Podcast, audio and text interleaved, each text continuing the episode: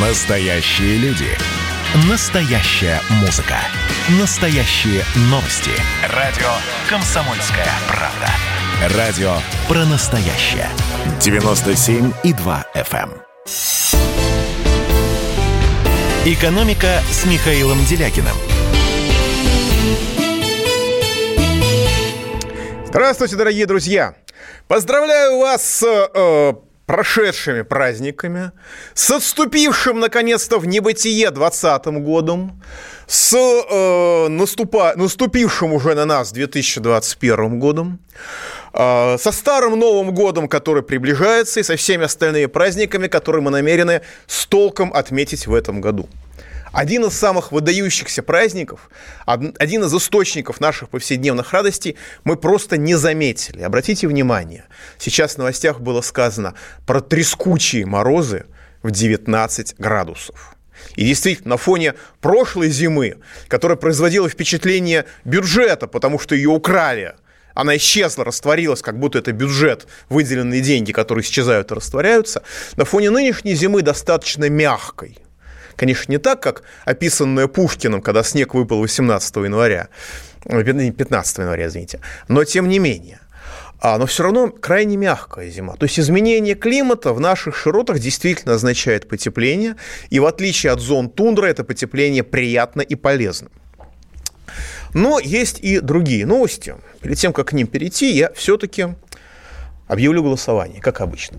Дело в том, что, э, как я обещал вам еще в старом году, а, я составил перечень социально-экономических мер, которые, на мой взгляд, разделяются а, более чем 90% граждан Российской Федерации. Людей самых разных политических взглядов, социальных предпочтений, все, различающихся по всем параметрам, но есть некоторые пункты, которые объединяют нас всех. Вот э, эти пункты я и хочу ставить на голосование один за одним, чтобы они объединились в своего рода пакт нормальности. И вы будете понимать, скажем, уже к сентябрю месяцу, э, за кого вам голосовать. Если какая-то партия отрицает, как Единая Россия, все эти пункты, то, соответственно, за нее голосовать не нужно. А если кто-нибудь будет все эти пункты поддерживать, то за нее можно будет и оторваться от стула и прийти на выборы на выборы. Ну и в повседневной жизни, в повседневном быту то же самое. Даже люди, которые в выборы не верят, все равно как бы будут с симпатией относиться к тем политическим и общественным силам, которые эти пункты будут поддерживать. А может быть, я ошибаюсь. Может быть, какие-то пункты, которые поставлю на голосование, вызовут ваше отторжение, и тогда я их из этого пакта нормальности изыму. Итак, первый пункт нашего пакта нормальности, это отмена повышения пенсионного возраста. Если вы считаете необходимым отмену пяти, э, кражи у нас пяти лет жизни под видом пенсионной реформы и восстановление нормального, физиологически медицински обусловленного пенсионного возраста 55 лет женщины, 60 лет мужчины, пожалуйста, звоните 8 495 637 65 19. Если вы считаете нормальным нынешнее положение, когда не только уже мужчина, но и женщина уже не будут доживать до пенсионного возраста, до пенсии, звоните 8 495 637 65-18. Еще раз. Возвращение если вы считаете, что необходимо как можно быстрее вернуть нормальный пенсионный возраст, женщины 55 лет, мужчины 60 лет. Звоните 8 495 637 65 19. Последние числа 19. Если вы считаете нормальным сегодняшнее положение, когда а, пенсионный возраст повышен на 5 лет, женщины 60 лет, мужчины 65, и а, уже не только большинство мужчин, но, по-моему, большин... и заметная часть женщин не будет доживать до пенсионного возраста. Если вы считаете нормальным нынешний пенсионный возраст, звоните 8 495 637 65 18. Голосование пошло. Наш телефон 8 800 297 02. И, дорогие друзья, на радио «Комсомольская правда» произошла революция. Причем, как и большинство революций, она оказалась вообще незамеченной, по-моему, никем. К Вайберу и Ватсапу у нас добавился Телеграм. О, первый сторонник «Единой России» у нас появился в голосовании. Я поздравляю вас, дорогой товарищ, и я восхищен вашим мужеством. Потому что про остальные качества стараюсь, постараюсь не упоминать, но мужество – да. Итак, э, пишите Viber, WhatsApp и Telegram. 8 967 297 02. Ну, а теперь новости. Новость грустная. Я все ждал, что они сообщат в новостях, но, наверное, что-то ее вытеснило. Сегодня сообщили о смерти, э, наверное, самого светлого человека из несвященников, которых я знаю, э, Елены Георгиевны Катаевой. Последнее э, время, последние годы она руководила, была ректором Станкина, Московского станкоинструментального института. Человек имел очень богатую биографию, работал на многих должностях, выполняла многие важные функции, э, малозаметные, но э, из всех людей, которых я в своей жизни знаю, кто жив сейчас, если не брать священников, наверное, это самый светлый человек из всех, кого я знаю. Пусть не обижаются остальные. Вот. Она победила рак, она была очень ну, наверное, ее подчиненные непосредственные, может быть, имеют какое-то другое впечатление, но она была очень легким, очень жизнерадостным, очень спокойным, очень светлым человеком. Вот э, таким человеком, наверное, который понимал, что православие – это религия праздника, а не религия замшелых и, так сказать, покрытых копотью пещер, пусть даже и золотом. Вот. Э, и для меня это большая невосполнимая потеря. Умерла она от осложнений, вызванных коронавирусом. Для меня это был шок вдвойне, потому что сейчас те технологии, которые разработаны в нашей стране и применяются в нашей стране, они позволяют достаточно надежно и профилактировать э, и лечить и сам коронавирус, и профилактировать и лечить его последствия. Но, к сожалению, нашему государству они не интересны, потому что они слишком дешевы, слишком эффективны, и пилить бюджет на них достаточно, скажем так, более затруднительно, чем на, так сказать, закалывание людей антибиотиками. Вот, поэтому это очень, это очень больно, это очень грустно, это очень неприятно. Это ужасное событие. Для меня это сегодня стало шоком. Светлая память Елене Георгиевне и всем остальным, о ком я не могу сказать, всех остальных жертвах коронабесия, которых раз в пять больше, чем жертв коронавируса, если судить по официальной статистике. Ну и возвращаясь к новостям, а, опять-таки хочу... Нас же слушают сейчас представители власти тоже. И представители региональных властей, местных властей.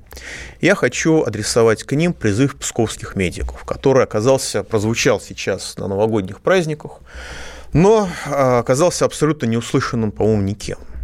Уважаемые руководители, уважаемые представители региональных и местных властей – Псковские медики обращаются к вам. Это касается не только Псковской области, но и всех остальных.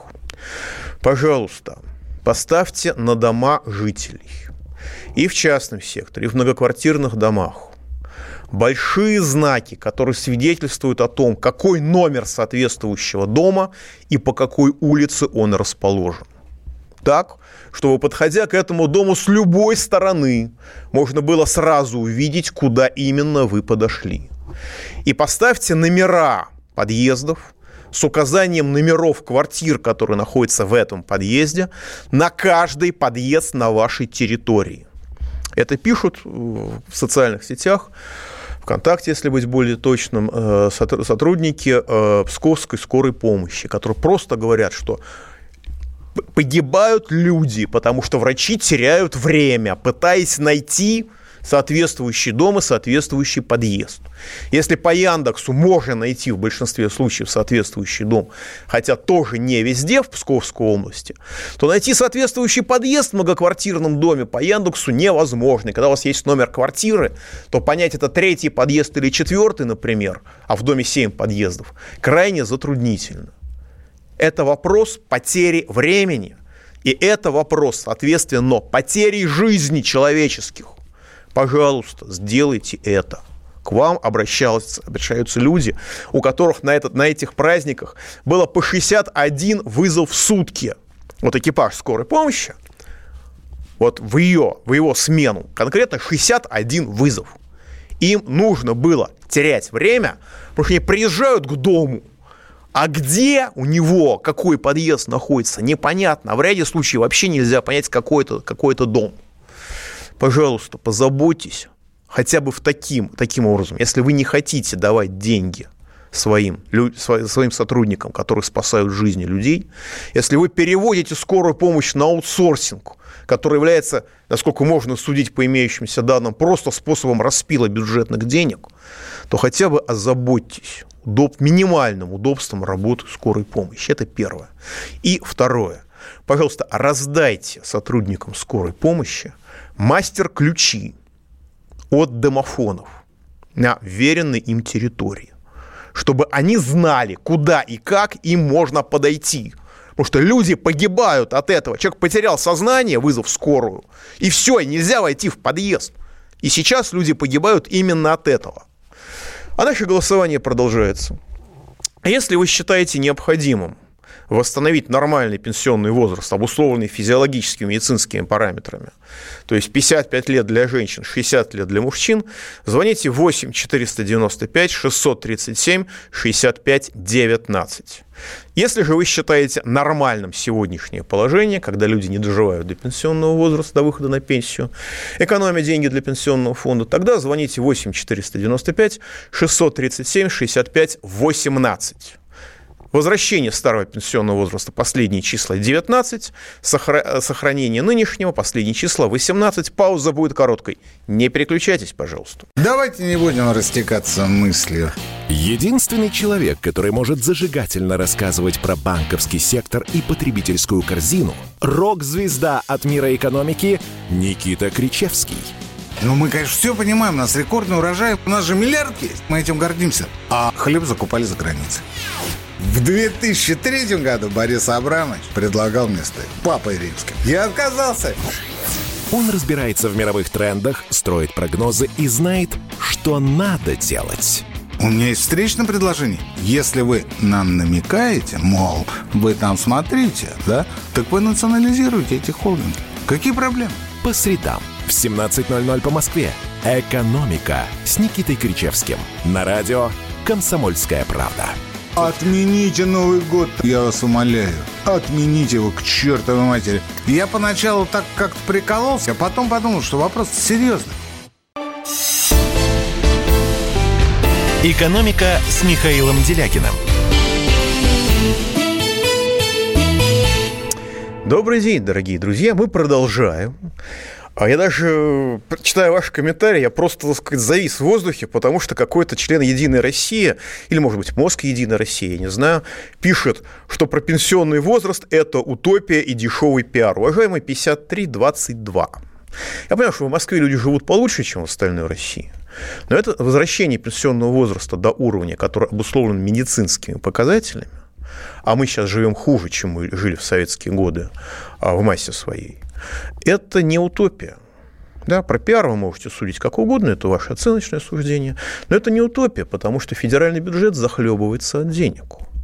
На 1 декабря неиспользуемые остатки средств на счетах федерального бюджета превышали 15,1 триллиона рублей по официальным данным Минфина. Это деньги, на которые можно построить вторую Россию, можно построить страну заново, на более справедливых основаниях, и в том числе останутся деньги для пенсионеров. При этом повышение пенсионного возраста привело к, а, к резкой выплате пенсий, соответственно, к провалу тех регионов, которые живут за счет а, денег пенсионеров. Не говоря уже о том, что люди, а, так сказать, которые оказались в возрасте, так сказать, противоестественном, от 60 до 65 лет мужчин, их же никто не возьмет на работу, потому что многие люди в этом состоянии уже физиологически не способны работать в силу износа организма. И эти люди будут просто умирать от голода.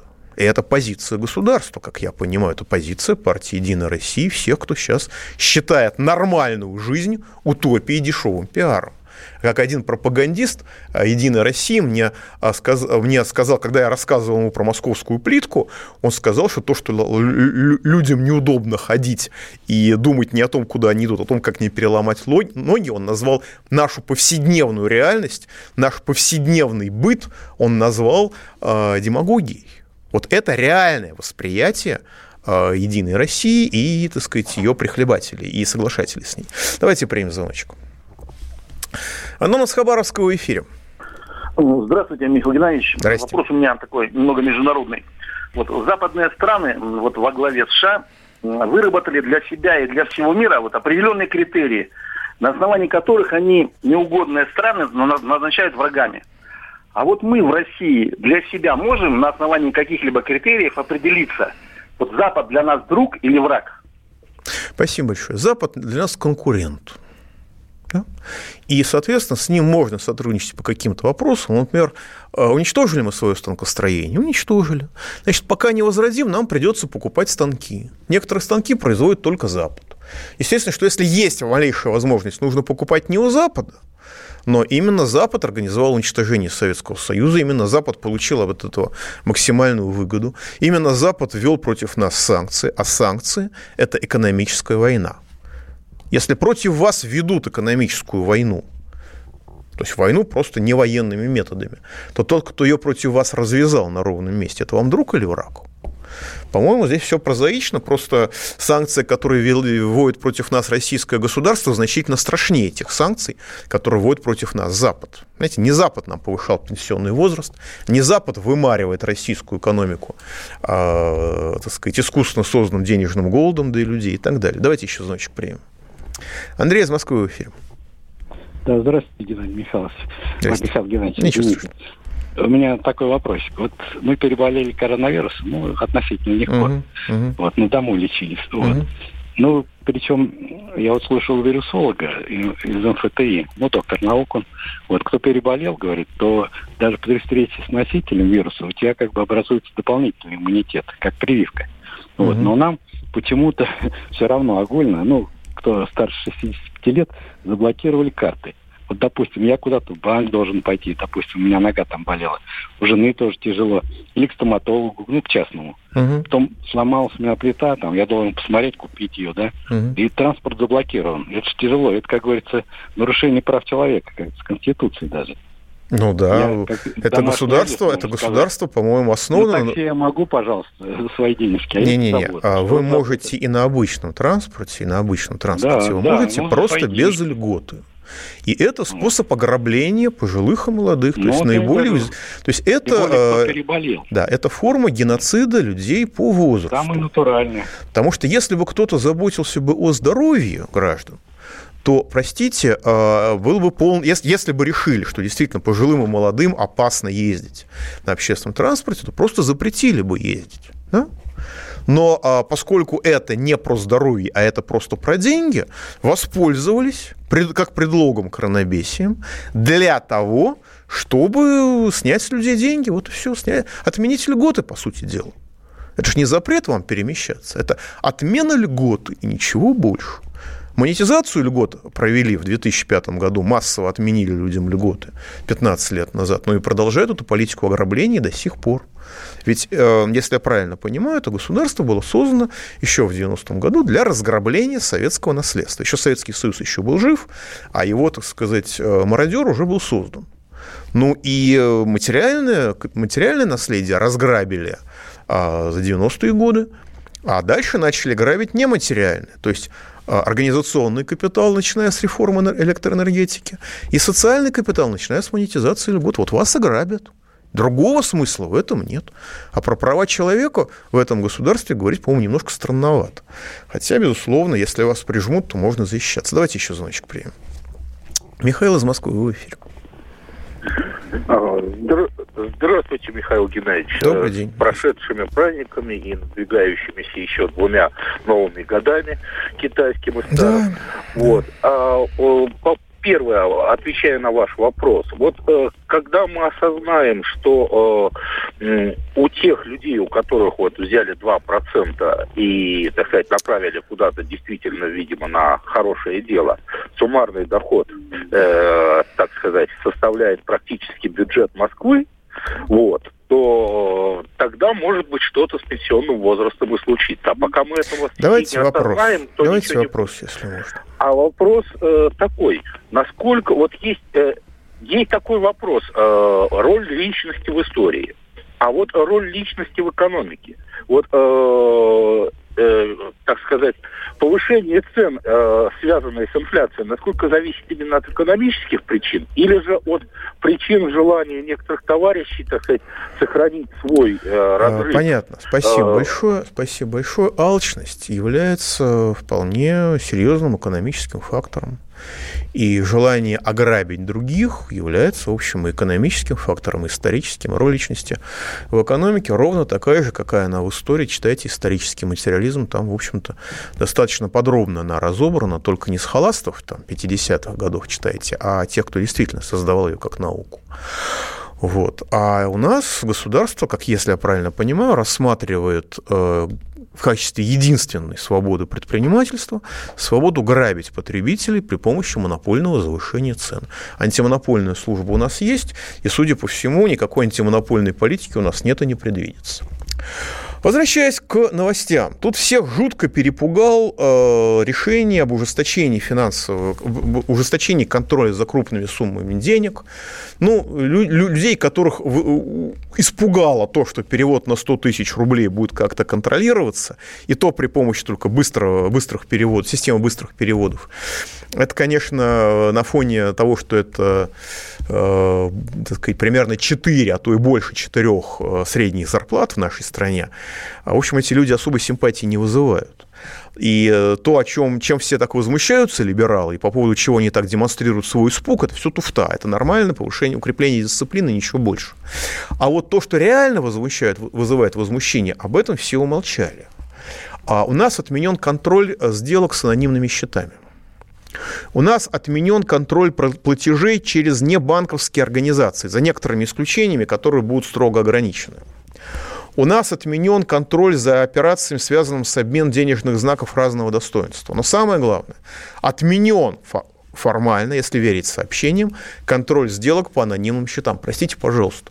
Анонимные счета, да, можно открывать даже в Швейцарии, во многих странах за границей. Но, простите, если я не являюсь преступником, мне анонимные счета особо не нужны. То есть если я плачу налоги, если я не торгую наркотиками, если не торгую органами, если не торгую людьми, если я не торгую оружием незаконно, мне анонимный счет, юридически говоря, не нужен. Анонимный счет, если я правильно понимаю, нужен только преступнику. И отмен контроля операций по анонимным счетам – это очень опасная вещь, потому что она может быть истолкована как юридическое подтверждение криминального характера российской государственности как таковой. И может быть вменена нам в вину Западом.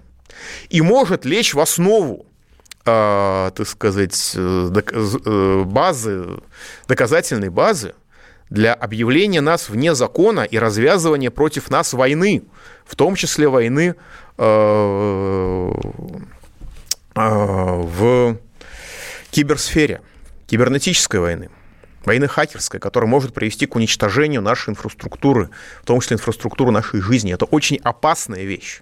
И объяснить, что российское государство, которое отменяет контроль за операциями с анонимными счетами, не является криминальным и само по себе за собой этого не признает, ну, на мой взгляд, крайне сложно. Голосование у нас продолжается. Если вы считаете необходимым вернуть пенсионный возраст на нормальный человеческий уровень 55 лет женщинам, 60 лет мужчинам, до которых доживает, правда, около половины мужчин все равно, а, звоните 8 495 637 65 19. Если вы считаете нормальным повышение пенсионного возраста, 8 495 637 65 18. Пауза будет короткой. Как дела, Россия? Ватсап-страна! Это то, что обсуждается и то, что волнует. Это ваши сообщения в прямом эфире, в том числе и голосовые. Каждый будний день с 11 до 15 часов с Михаилом Антоновым. Эфир открыт для всех. Включайтесь. Радио «Комсомольская правда». Радио про настоящее. «Экономика» с Михаилом Делякиным – Итак, дорогие друзья, продолжаем. Вот насчет того, что восстановление нормального пенсионного возраста – это утопия.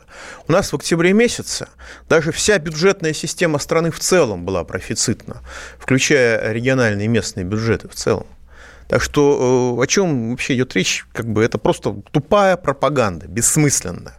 Камлание, как у шаманов извините, как у шаманов. 54-10, э, откликаясь на э, призыв псковских медиков, говорит, что вы не поверите, но у нас в Нижнем Новгороде, в городе-мегаполисе, та же беда не только с номерами домов, но даже и с названиями улиц. Еще раз обращаюсь с призывом псковских медиков. На самом деле в Пскове проведена совершенно лютая зачистка здравоохранения. А, в разгар, так сказать, паники по поводу коронавируса. Там закрыли в Невельском районе областную, э, извините, в Невельском районе закрыли районную инфекционную больницу с формулировкой «А мы здесь в 60 километрах от вас открыли ковидарий, можете лечиться там» мысль о том, что э, кроме коронавируса есть еще какие-то инфекционные больницы, ну, понятно, что в голову псковских руководителей просто не попадает. Сложно попасть э, какой-нибудь мысли в эти головы, судя по всему. Но призыв очень простой. Раздать врачам скорой помощи и участковым терапевтам поликлиники а, мастер-коды к, или мастер-ключи к соответствующим домофонам, и на каждый подъезд и на каждый дом нанести указание на подъезд, номер подъезда и какие там находятся квартиры, а на дом, так, чтобы было сразу заметно название улицы и номер дома, потому что а скорая помощь в результате теряет очень много времени, разыскивая соответствующий адрес, и люди в результате этого погибают. Я обращаюсь к представителям региональных и местных властей. Понятно, что федеральные власти просить бессмысленно, но хотя бы среди вас, наверное, есть какая-то часть нормальных людей. Где-то эти проблемы решены, но даже в городе мегаполисе, в Нижнем Новгороде, это не решено.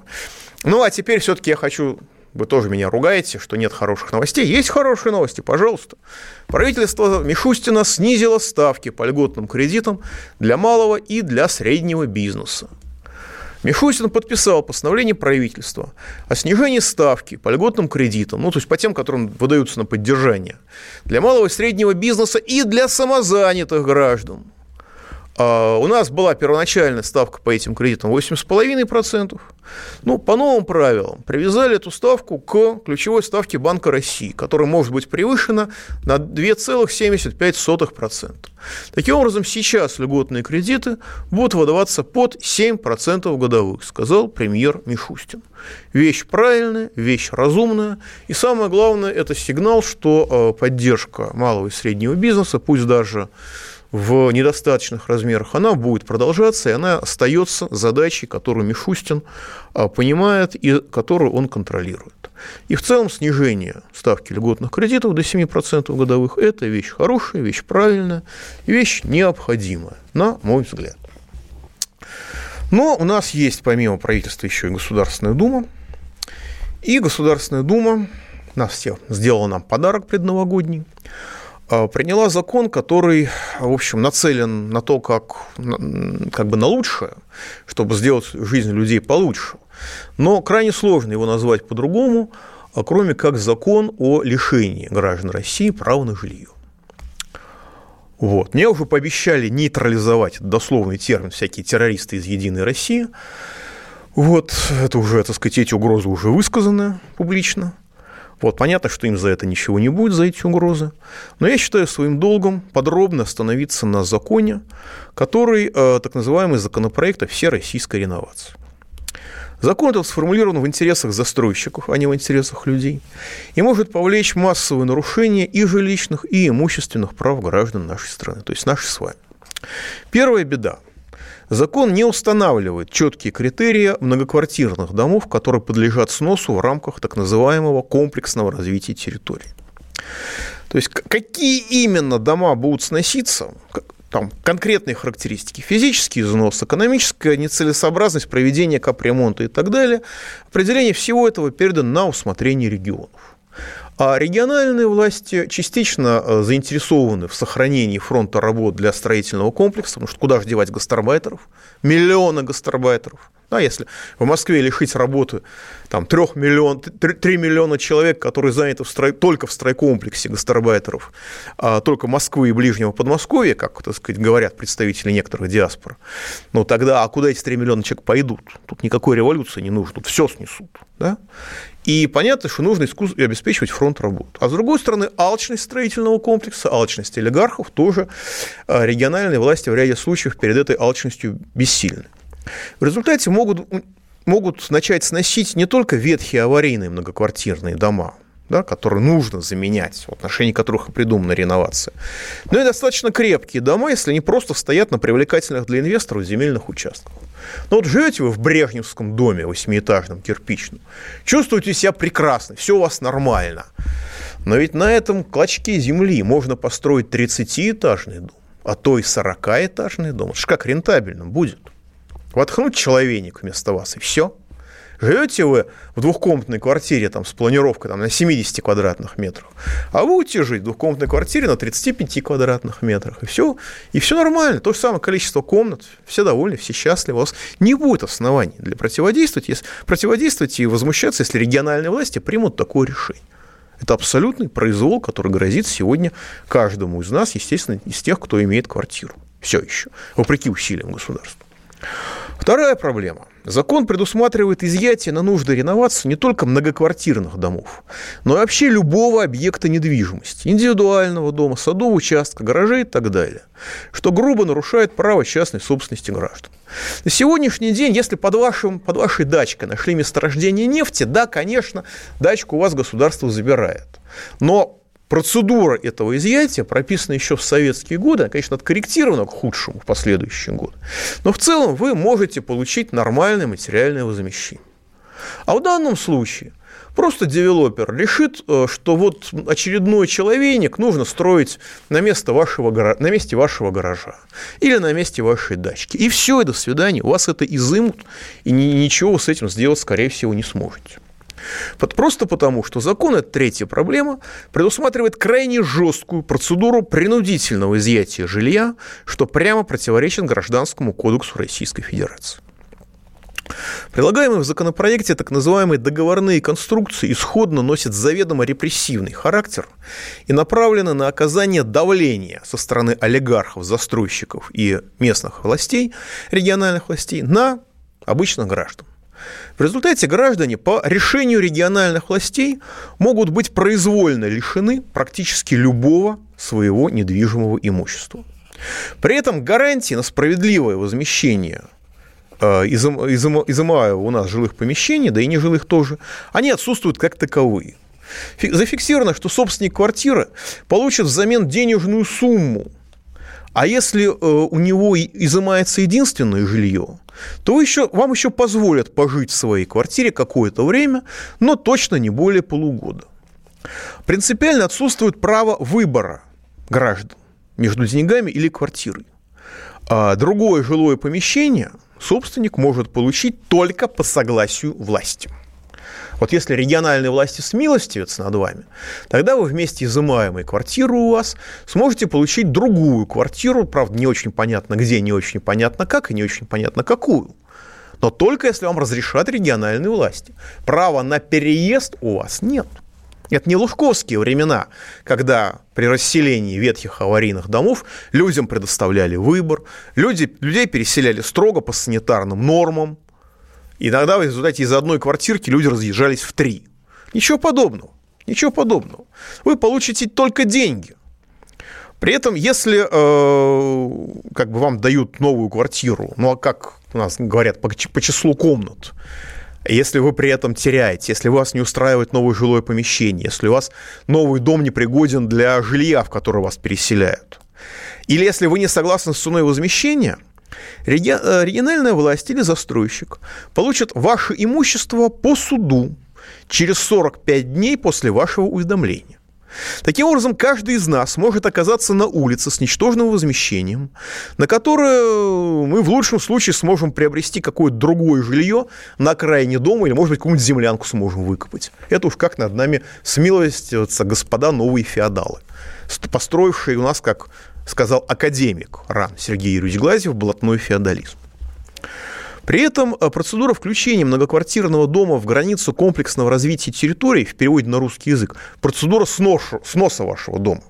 Потому что комплексное развитие территории – это на самом деле снос вашего дома, в котором вы живете. Так вот, она прописана так, что она вообще никак не гарантирует учет вашего мнения. Граждане не уведомляются в прямой форме о планах региональных властей снести их дом или изъять у них какое-нибудь, не, не, какое-нибудь имущество. Указанная информация размещается только на сайте региональной власти. При этом вам дается два месяца на то, чтобы провести общее собрание и проголосовать за включение вашего дома в границы соответствующей территории. Или, соответственно, за спасение вашего жилья. Если вы не проголосовали, например, если вы не заметили этого объявления, потому что оно наверняка будет размещаться так, чтобы вы его точно не заметили, то никто вам ничего не должен, как говорят люди из «Единой России». Ваши дома по умолчанию будут включаться в проект под снос. И никто ничего про ваши права говорить и думать не будет. То есть лишение нас с вами пенсионных прав, многоэтапное, многоступенчатое, когда нас как тому фокстерьеру хвост рубят по сантиметру, так и нас лишают и пенсионных прав, и всех остальных. Сейчас достигло следующего этапа, нас с вами лишают жилищных прав. Нас с вами лишают прав, по сути дела, на собственность на недвижимость. Пауза будет короткой, не переключайтесь. Ну что, это хроники Цыпкина на радио «Комсомольская правда». Имеет ли право звезда напиться, принимать наркотики и вообще вести образ жизни, который не может послужить примером подрастающему поколению? Что делать в принципе с алкоголизмом? Ну, перебрал в барик. Со всеми бывает. Приехала полиция забраться на постамент, тереть э, каменный э, член и думать, что произойдет с тобой чудо. Звонит бабушка, она говорит, не имею никаких претензий к тому, что ты используешь мат. Можно не позорить меня на всю страну и вся в своем посте написать грамотно с мягким знаком. Известный писатель Александр Цыпкин ведет дневник специально для радио «Комсомольская правда». Без купюр и цензуры. Хроники Цыпкина. Слушайте по пятницам в 10 вечера по Москве. Я, правда, к сожалению, сразу сяду. «Экономика» с Михаилом Делякиным. Добрый день. Вот из ваших писем я потрясен тем, оказывается, в Москве тоже есть та же проблема с табличками домов. Вы пишете о том, что в Москве есть районы, в которых на домах нет таблички, даже с номером дома, не говоря уже об улице. Ну, и я так вспоминаю, многие районы Москвы, где я жил, да, действительно, есть обычно номер, но он далеко не всегда вообще находится в читаемом состоянии. Понимаете, это даже в Москве. Что уже говорить об остальной территории страны. Я призываю всем для спасения всех представителей региональных и городских властей, которые меня слышат, для спасения человеческих жизней, для облегчения работы скорой помощи, раздать скорой мастер-ключи к домофонам к подъезду и участковым врачам поликлиник. И, во-вторых, нанести нормальную разметку, чтобы на каждом доме была улица, на каждом доме был номер дома. И этих табличек должно быть несколько на каждый дом, чтобы с любой стороны можно было понять, так сказать, подъехав э, адрес. И на каждом подъезде не просто номер подъезда, но и какие именно квартиры в этом подъезде находятся. Это позволит спасти э, жизни людей. А вы на этом еще денег распилите. При всем моем, так сказать, уважении к честной вашей части. Еще письмо 7709. Добрый вечер. Мне 54 года. Прошел Афган, здоровье, прямо скажем, разное. Полтора высших образования, работаю в такси. За что нас убивают? Я и до 60 не планировал дотянуть, а уж до 65 спасибо, Вадим. Ну, Вадим, за что вас убивают? За то, что мы с вами есть. Гитлеровцы за что убивали русских? За что устроили геноцид русских гитлеровцев? За то, что мы есть. То же самое, судя по всему, точно так же относится, по всей видимости, если судить по их политике, к нам и наши нынешние власти России. Ласовский триколор, он уже символическая вещь, он уже не случайно появился. Итак, у нас проголосовало 420 человек, 94% жалко, ничтожное меньшинство, отщепенцы в этой стране. 94%, повторюсь, э, жалко, ничтожное меньшинство, не имеющее никаких политических прав, считают необходимым возврат пенсионного возраста до нормальной, обусловленной медикой, медицинскими соображениями, физиологическими соображениями, уровня 55 лет мужчин, извините, 55 лет женщин и 60 лет мужчин. А считают, что нужно оставить как есть, повышенным на, на 5 лет, чтобы уже точно не доживала основная часть, по крайней мере, мужчин до этого возраста, 6% людей. Вот как бы Украиной правит 2% нацистов, а нами правит 6% людей, которые так считают. Вот и все, что нужно знать о нашем устройстве. Давайте примем звоночку. Илья из Москвы в эфире. Добрый вечер, Михаил. Рад вас слышать, как да. всегда. У меня к вам два вопроса. Значит, первый вопрос по дефолту. Эм, тут произошли некоторые события до Нового года, назначение одного человека на одну должность, которая была, собственно, подобная в 98 году. Какого человека? Я имею в виду Чубайса. Чубайс, угу. Чубайс. Да, да, вопрос. Эм, в 98 году произошел дефолт. Скажите, возможно ли дефолт в ближайшее время, опять же, с новым назначением? Угу. Если он будет, как он отразится на простых людях? Понятно. Спасибо. Второй вопрос. Второй угу. вопрос. Угу. Вот вы говорите позитивные новости про Мишустина. Я вам сейчас скажу очень плохую новость про Мишустина, которую профукали, скажем так, извиняюсь за выражение, в апреле месяце, ну, я думаю, большинство людей. Значит, 20 апреля Мишустин подписал закон о том, что в нашу страну можно возить, э, ввозить генно-модифицированные семена. Ну и, собственно говоря, понятно для чего. Это разве не есть по сути, уничтожение. Понятно. Такое же фашистское. Спасибо. Спасибо большое. Только я должен обратить ваше внимание на то, что председатель правительства законы не подписывает. Председатель правительства подписывает постановление правительства. Законы подписывает президент, принимает Государственная Дума. Так что это, если этот закон кто-то и подписал, то Мишустин здесь вообще ни при чем. Что касается дефолта. А, дефолт России невозможно. Дефолт – это отказ государства платить по своим долгам. А дефолт э, России невозможен, потому что федеральный бюджет захлебывается от денег, международные резервы превышают избыт, необходимый уровень минимум вдвое, даже в два с лишним раза. Поэтому э, дефолт России как государства невозможен по финансовым обязательствам. А дефолт государства по социальным обязательствам начался в 1992 году и продолжается до сих пор. Если вы его не заметили, ну, что называется, я вас поздравляю. Отказ государства от своих обязательств перед гражданами – это и есть социально-политический дефолт, который происходит на наших глазах. Ну, вот простой пример. Я тут обидел власти Псковской области, которые закрыли инфекционную больницу районную в разгар коронавируса. А на другой стороне, в другой половине страны, в Забайкальском крае, то же самое. Оптимизировать участковую больницу в населенном пункте Харагун Минздрав Забайкальского края решил еще этим летом. Семь жителей, которые обслуживались в этой больнице, выразили гневное возмущение. Губернатор Осипов пообещал взять ситуацию на которой Тот самый губернатор, который, которому понадобилось э, лететь в командировку, просто выгнали всех людей с самолета из обычного рейса. Он полетел, а люди остались. И сейчас, э, так сказать, этот факт опровергается с пеной у рта. То есть люди лгут и не стыдятся лгать. Так вот, э, после одной из встреч э, Краевой Минздрав заявил, что жители согласны на перевод боль... на превращение больницы в амбулаторию. Э, жители Харагуна назвали это заявление неправдой, заявили, что такого согласия не давали.